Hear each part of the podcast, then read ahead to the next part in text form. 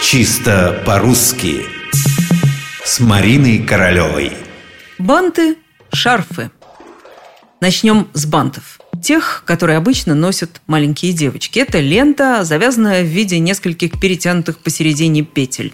Слово «лента» тут не случайно. Польское «банд», которое мы заимствовали, как раз и восходит к немецкому «банд», что означает «лента».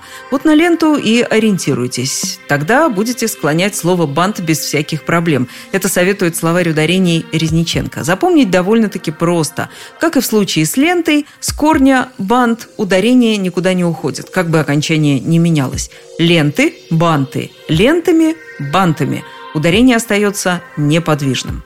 Похожие истории с шарфами. Причем, если бант вещица сейчас относительно редко, то шарфы носят все, причем почти круглый год. Зимой это теплые шарфы, весной и летом легкие, воздушные шарфы. Тогда шарфы становятся просто украшением, дополнением к наряду. Но и летом, и зимой мы покупаем и носим только шарфы, именно с таким ударением.